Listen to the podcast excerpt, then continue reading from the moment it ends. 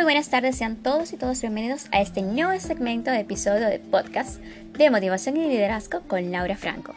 A continuación vamos a desglosar ciertos temas que deben ser de tu interés, así que te invito a que te quedes y disfrutes de nuestro segmento.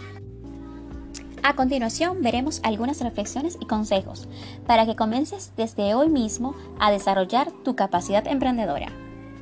Mayormente muchas personas hacen ese tipo de preguntas. ¿Qué debo estudiar para ser un emprendedor?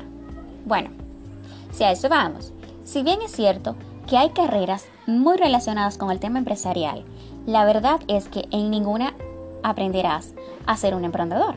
Es decir, a ti te pueden enseñar cómo crear una empresa y cómo administrarla, pero ser emprendedor implica el desarrollo de habilidades y actitudes que solo se pueden adquirir a través de, las, a través de la experiencia.